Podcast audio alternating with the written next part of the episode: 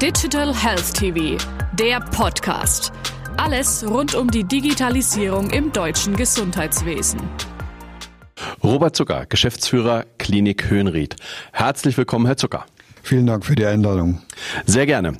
Herr Zucker, Sie bieten ein Präventionsprogramm zur Sicherung der Erwerbsfähigkeit von Versicherten der deutschen Rentenversicherung an.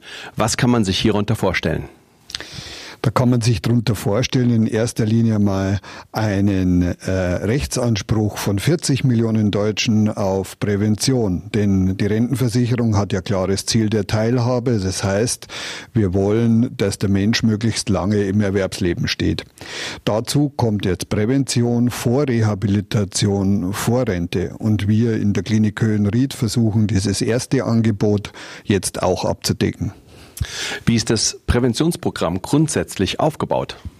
Das ist äh, sehr auf Nachhaltigkeit gerichtet. Das heißt, wir beginnen mit einer Initialwoche, in der eine Initiativzündung gegeben werden soll, für den Menschen sich in Zukunft äh, mehr in Richtung der Salutogenese, also gesundheitsorientiert äh, zu verhalten.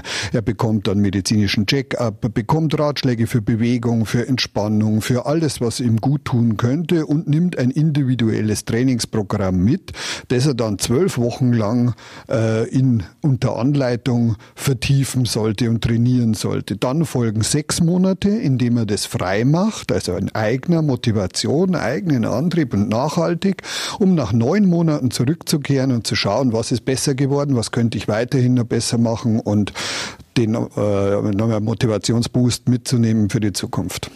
Sie setzen seit einiger Zeit auch auf das Thema der Digitalisierung. Wie stellt sich dies für die Teilnehmenden Ihres Präventionsprogrammes dar? Mhm.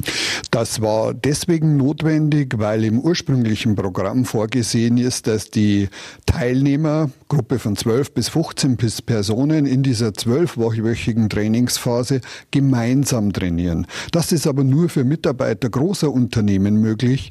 Und um dies zu öffnen, haben wir eine App geschaffen, in der wir Telecoaching vornehmen können, also eine telematische Unterstützung des Teilnehmers, damit wir uns auch für Mitarbeiter kleiner und mittlerer Unternehmen öffnen. Herr Zucker, warum war aus Ihrer Sicht es notwendig, beim Thema Prävention digitale Komponenten mit einzuziehen? Zum einen zur Unterstützung der Teilnehmer und zum anderen auch wirklich, um den Teilnehmern überhaupt das zu ermöglichen. Denn vorher war es nur den äh, Mitarbeitern größerer Unternehmen eben möglich teilzunehmen und jetzt haben wir die Möglichkeit, alle zu versorgen, auch über die zwölfwöchige äh, gemeinsame Trainingsphase, die eben hier telematisch unterstützt wird. Fühlen sich die Teilnehmer, die Nutzer durch die Digitalisierung, sprich durch die App kontrolliert?